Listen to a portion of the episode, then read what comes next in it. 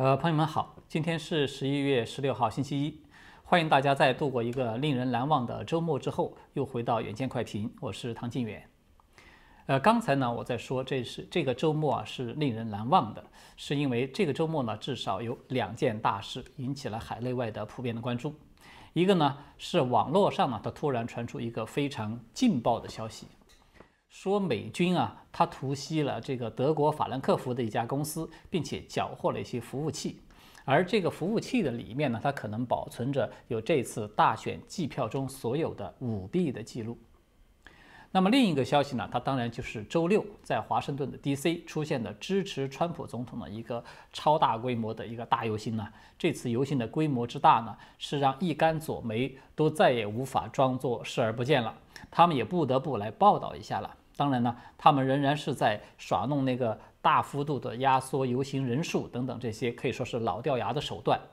来最大限度的压低这一次游行的影响力。这个呢，可以说是大家意料之中的事情。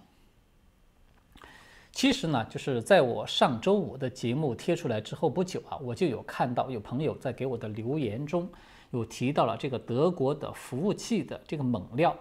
然后呢，我也的确是在推特上面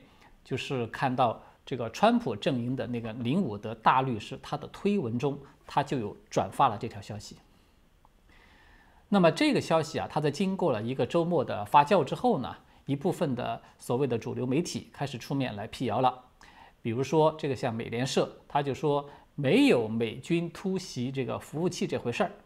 那么这个传言中的服务器所涉及到的一家那个公司叫做 Cyto 的，他也出面来发表了一份声明，说自己呢根本就没有服务器在法兰克福等等等等。所以呢，可以说是一时间是众说纷纭。让这个关于美国大选计票软件舞弊的真相呢，一下子又变得疑云重重，让人呢不明所以。所以今天呢，我们就先花一点时间来和大家就是梳理一下这个大消息的它的框架，然后我们来看一看哪些是可信的证据，哪些呢是尚待核实的传闻。由于呢这个相关的信息量比较大比较大，呃，可能呢需要朋友们有一点点的耐心。啊，截止到目前啊，我们看到所有关于这个计票软件作弊的消息之中呢，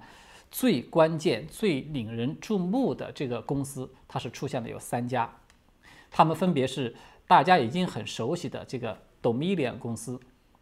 然后呢，第二家是盛传和美军截获这个服务器有关系的这个 Cyto 公司。那么第三家呢，是最新才浮出水面，并且呢，很有可能是成为本次舞弊的丑闻真正主角的那个 Smartmatic 公司。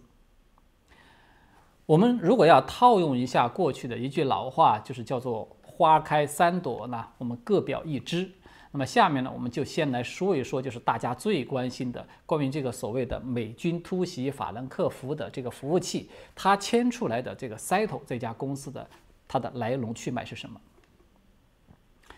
这个消息啊，它最初的来源是美国的这个德州议员，名字叫做路易·戈莫特的。他在接受这个 Newsmax 的采访的时候的一段视频。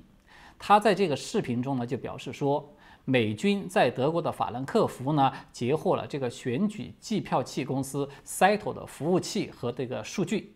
原因呢，是因为这个服务器中它就包含了关于美国大选舞弊的所有的强有力的证据。那么这个消息呢，刚才我们已经有说了，它因为被这个川普团队的林伍德大律师转发之后呢，就引起了广泛的关注。但是呢，这其中啊有一个非常重要的细节在转发之中呢被大众给忽略了，就是。这个戈莫特它的来源消息的来源呢，它是推特上面一条德语的推文，就是这个内容呢，说美国军人突袭了 Cyto 公司位于法兰克福的数据中心，并且没收了服务器，但是，他并没有说这些军人取走服务器是为了保护这个证据呢，还是要毁灭这个证据。事实上，我们看到啊，就是林伍德大律师他在转发这条消息的时候，他也没有明说这批服务器它究竟落在了谁的手里。所以呢，在这个舆论发酵之后呢，这个戈莫特议员呢，他再一次的在公开的讲话中明确的表示说，他呢的确是在周一的凌晨时段告诉了川普总统，就是关于这个 Cyto 的服务器，它很有可能是存有证据的这个信息。但是呢，他认为川普总统还没有来得及采取行动的时候，结果他就在周一的白天看到了这个关于服务器已经被一些军人拿走的消息了。并且呢，这个议员这个戈莫特他就认为这些服务器呢很可能已经被这些先下手的某些势力给销毁了。而与此同时呢，就是一家名字叫做 Gateway Pundit，呃，英文我们把它缩写就是称为 GP 的，就是这家美国媒体呢，他就有报道了戈莫特的这个说法，但是呢，这家媒体他们又引述了自己的来源。他就很肯定的说，这个服务器呢是被美国政府取走了，保护起来了。所以呢，我们就看到，在这个板块的信息之中呢，关于这个服务器，它究竟是被川普保护起来了呢，还是说被他的对手先下手给销毁了呢？这是两种不同的说法。那么到目前为止，哪一种都没有办法获得证实。但是呢，在这个消息之中。被牵扯披露出来的这个 Cyto 公司，它却是真实存在的。它不但存在，而且呢，他们是的确的卷入了这次美国的大选。这家 Cyto 公司呢，它是总部位于西班牙巴塞罗那的一家软件公司，它的业务范围呢，涵盖了有二十多个国家了，其中当然就包括美国。在他们自己的那个官方网站上的信息呢，就显示。该公司呢是在2008年就进入到了美国市场了。那么最近的一次呢是在2018年的这个中期选举中，来自美国900多个县的7000多万的选民都有使用了这个 Cyto 公司的技术。那么关于这家公司啊一大堆非常庞杂的各种各样的信息之中呢，我认为啊到目前为止值得我们重视的信息有四条。第一条。这家公司呢，它一直都被报道说与微软和金融大鳄索罗斯有密切的关系。他们此前呢，在澳大利亚、厄瓜多尔、挪威和瑞士等等国家的这个投票业务中呢，都有出现过像漏洞啊、缺陷啊等等涉及安全与透明度的问题。所以这家公司的名声其实一直都不好。第二呢，这家公司他承认。他们在本次美国大选之中呢，参与了四个方面的工作，他们分别是选举业的结果展示平台、在线选举员工的培训，第三呢是在线投票者的这个教育，第四是电子选票的运输系统。好。那么接下来的第三条重要的信息是，这个 Cyto 公司它公开声明否认在这个法兰克福是有服务器的，但是呢，这个被证明是撒谎，因为他们以前推广自家服务的解决方案的那个宣传文案中，它是这么写的：说我们在巴塞罗那设立了收集中心，我们还在法兰克福设立了紧急备份中心。那么最后一条关键的信息是，这家公司呢，它在今年的六月宣布破产了，然后呢，它就被林伍德提到的那个可能让拜登睡不好觉的那家叫做 Paragon 的公司，就是给收购了。但是这家 Paragon 的公司呢，它并不是终点，在它的背后又有层层的这个收购、控股啊等等各种复杂的商业交易，它就有一点点像那个俄罗斯的套娃一样。最后呢，他居然被人挖出来，这个幕后的最主要的金主之一是红杉资本。那么这个红杉资本啊，它是一家1972年在加州成立的风险投资公司。在2005年的时候呢，这个红杉资本与中国资本合作，就创立了红杉红杉资本的中国基金，而掌控着这家基金的人。就是一直被盛传有浓厚的太子党背景的沈南鹏，是这个人。当然了，这个呢可以说是另外一个更为复杂的故事呢。呃，将来在适当的时候，我们再来和大家分享这个相关的内容。好，我们还是先回过头来继续说这个拜登的第二朵恶之花。那么这朵花呢，它当然就是这个 Dominion 公司了。我们在上个周五啊，也就是十三号的节目之中，对这家公司的背景呢有一个比较详细的分析和介绍。有兴趣的朋友呢，可以自己去翻查观看。那么在这里呢，我只想就是跟大家强调说明一点，就是这一次美国大选呢，它至少有三十多个州都有使用了这个 Dominion 的投票系统。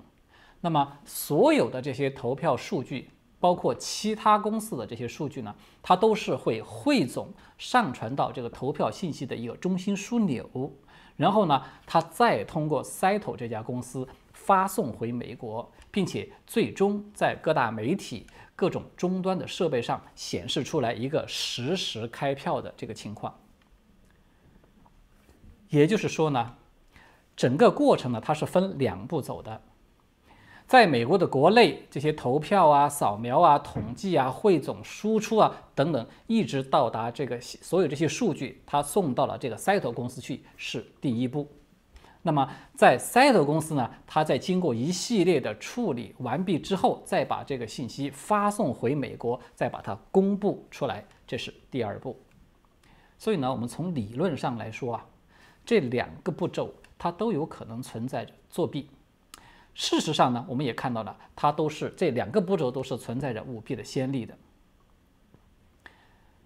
那么到目前为止啊，我们看到川普团队披露的这个主要的舞弊信息呢，它基本上都是集中在第一个步骤，也就是着围绕着这个 Dominion 公司的在美国国内的这些业务等等这些问题。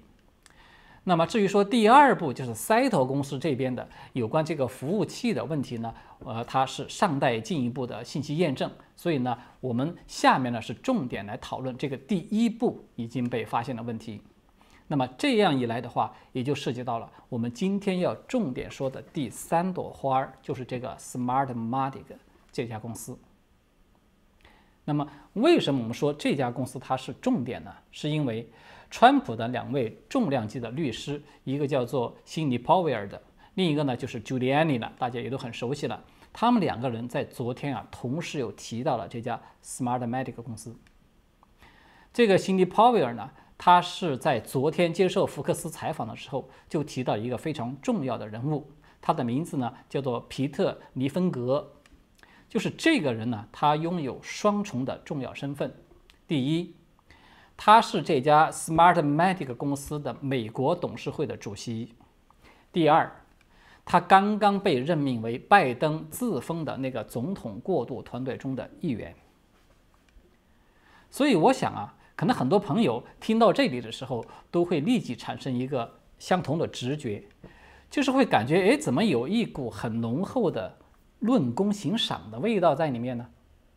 是的，的确是有这个味道在的。而且呢，这个 Smartmatic 公司啊，它位于英国总部的主席就是这个名字叫做马克·马洛赫·布朗的，他是一个勋爵，他是有爵位的。就是这个人，他是索罗斯的开放社会基金会的董事会的成员。所以，我们换句话说呢，是索罗斯的一个合伙人在控制着这家公司。所以，这个辛尼·鲍威尔呢，他就直接说。他们拿到的证据显示呢，川普总统是总共有数百万的选票被这家公司的软件给修改或者是被删除了。他们甚至还拿到了加州在2016年的那次大选之中就利用这个软件进行舞弊的证据。这个 Giuliani 呢，他在昨天也是至少有两次提到了这个 Smartmatic 公司，一次呢是他在推特发文说。这个 Dominion 呢，在密西根州、亚利桑那州、乔治亚州和其他州计算我们的选票，但是呢，这只是一个幌子。真正计算选票的是一家外国公司，它的名字就是 Smartmatic。那么另外一次呢，是他在接受这个福克斯采访的时候，他就明确的举例。说这个软件啊，在宾州制造了大量的非法选票，他甚至还给出了一个非常具体的数字，是六十三点二万张非法选票。所以呢，大家看到了吧？就是为什么我们说这家公司是目前这个拜登手里的三朵恶之花里面最重要的一朵，就是因为从这两位可以说相当于是川普阵营的官方的发布渠道来看呢，他们。已经有掌握了非常实锤的证据，其中呢包括这家公司令人震惊的背景。什么背景呢？就是这个 Smartmatic 公司啊，它是一九九七年由三个委内瑞拉的工程师成立的。按照这个 Giuliani 的说法呢，这家公司呢，它就是令委内瑞拉堕入到这个社会主义深渊的那个前总统查韦斯他一手创建的。因为呢，他的两个合伙人呢，至今都还拥有着这家公司。至于说这个查韦斯他和中共的关系有多密切呢？这个可以说早已经是众人皆知的事实了。我们这里呢就不再啰嗦了。那么这个 Smartmatic，它在两千年的时候呢，只是牛刀小试，就帮助查韦斯获得了巨大的选举的胜利。而且呢，在同一年，这家公司在美国的特拉华州，大家注意。也就是在拜登的老巢就开始正式的注册成立了一家分公司。此后呢，该公司在美国就开始的这个部署，而且这种部署是迅速的扩张。从2006年到2016年这个美国大选中啊，他们至少已经部署了大概是五万七千台的机器，登记了三百零七个县中多达三千五百万公民的投票了。就是它的覆盖面儿，甚至还包括了像这个宾州、内华达、密西根、佛罗里达、威斯康星以及亚利桑那等等所有这些重要的摇摆州。那么我们这个话题说到这儿呢，可能有不少朋友会有一个疑问了，就说你说了这么长的半天了，那么这家 Smartmatic 它和这个 Dominion 到底是有一个什么样的关系呢？他们的关系啊是这样的。由于这个 Smartmatic 呢，它是一家外国公司，对吧？而且呢，它在南美地区的多个国家已经涉及到了一系列的这种作弊的丑闻，所以呢，它一度是遭到美国政府的禁止的。但是呢，他们在2005年的时候做了一个动作，就是他们收购了在加州的一家专注于投票技术的公司，它的名字呢叫做 Sequoia，就是它翻译过来呢叫做红杉投票系统。嗯。在这儿呢，大家可能要注意一下，会不会觉得这有一点巧合啊？这家公司它的名字也叫做红杉，而且呢，它也是位于加州。然后呢，这项红杉投票技术呢，它在二零一零年的时候又被来自加拿大的这个 Dominion 公司给收购了。只不过呢，这个收购它是比较奇特，就是 Dominion 呢。它收购了这个红杉的所有的软件啊、硬件啊等等，但是呢，这个技术的知识产权它仍旧是属于 Smartmatic 的。也就是说呢，这个 Dominion 和 Smartmatic 这两朵花呢，他们是通过这家红杉投票技术公司呢，正式连接到了一根花枝上。一度被禁止的这个 Smartmatic 呢，就通过这样的一种方式借尸还魂。以分包商的身份绕过了这个美国政府的禁令，又重返了美国市场，并且占领了大部分的关键的州。那么，美国的这一次大选啊，大部分的州实际上使用的是这个作弊高手查韦斯的技术，只不过呢，它的外表呢贴上了这个 Dominion 的商标。我不知道大家有没有注意到啊，就是如果说我们全面的来回顾一下这一系列比较庞杂的信息呢，我们就会看到啊，这三家公司最大的共同点所在，这个共同点就是他们每家公司的重要的商业关系，或者是它的技术来源、技术关系等等，它都或者是直接，或者是间接的与两个关键词有关系，一个词呢是中国，另外一个词就是索罗斯。为了帮助朋友们啊，就是便于看清整个事情的这个脉络，我们简单的归纳如下：第一，这个 s 头公司它的董事会的主席兼的 CEO，他的名字呢叫做佩雷瓦列斯的，他是通过媒体事务，就是英文叫做 Media Matters，就是通过这个机构成为了索罗斯的一个合伙人。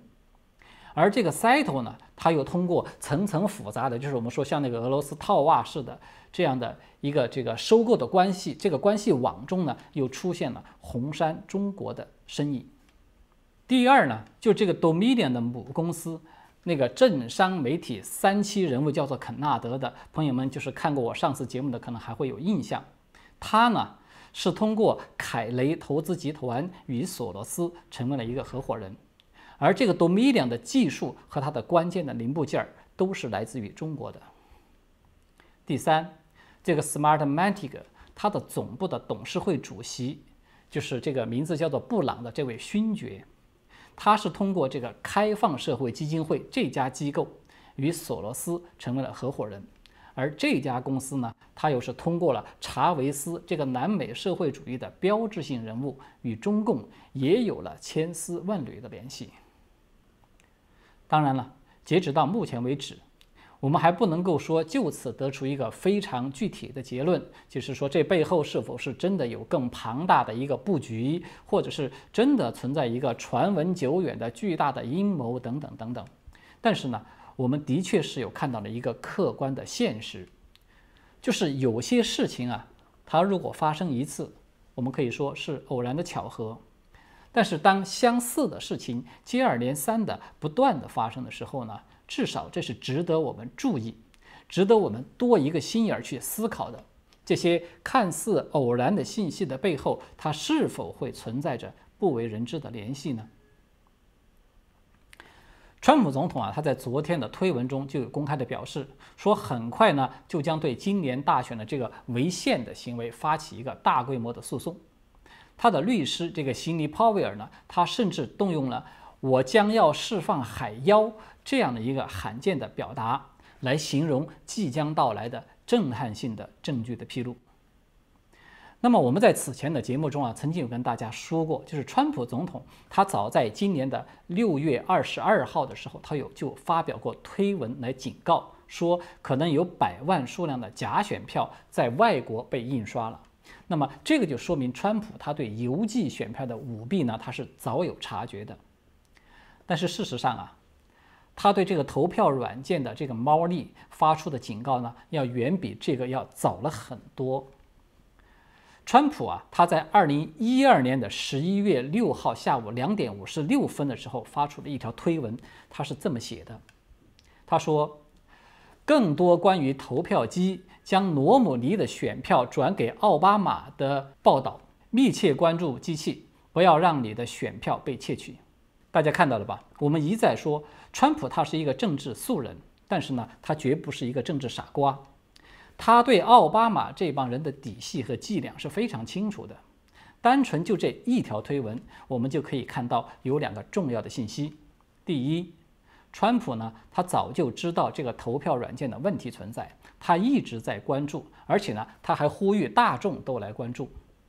第二，他不会打无准备之仗；第三啊，在那个时候啊，还是二零一二年，大家要注意。当他在四年以后决定要站出来竞选总统的时候呢，他非常清楚自己很有可能会遭遇到和罗姆尼一样的命运，他完全有可能被对手所掌控的这个选票机暗算的。但是呢，他还是义无反顾地往前冲了，顶着铺天盖地的攻击与嘲讽，靠着一张张真实的选票击败了被这个《纽约时报》断定有百分之九十八的概率要当选的希拉里。所以呢，这只能说明一点，就是川普啊，他是一个不信邪的人，他是一个明知山有虎，偏向虎山行的人。就是如果我们了解到了这一点，我们就会比较容易理解啊，为什么川普他在几天前，也就是在十二号接受媒体采访的时候呢，他会说出下面这样的一句话来说：“永远不要赌我输。”他的这个信心啊，是来自于哪里呢？我觉得像他这种虽千万人吾往矣的这种信心啊，他只能是来自于一个坚定的信念，就是面对着邪恶绝不退缩，邪不胜正是人间永恒不变的真理。好的，今天呢我们就暂时聊到这里，谢谢各位的观看，也欢迎大家订阅、点赞，并且留言分享，我们下次再见。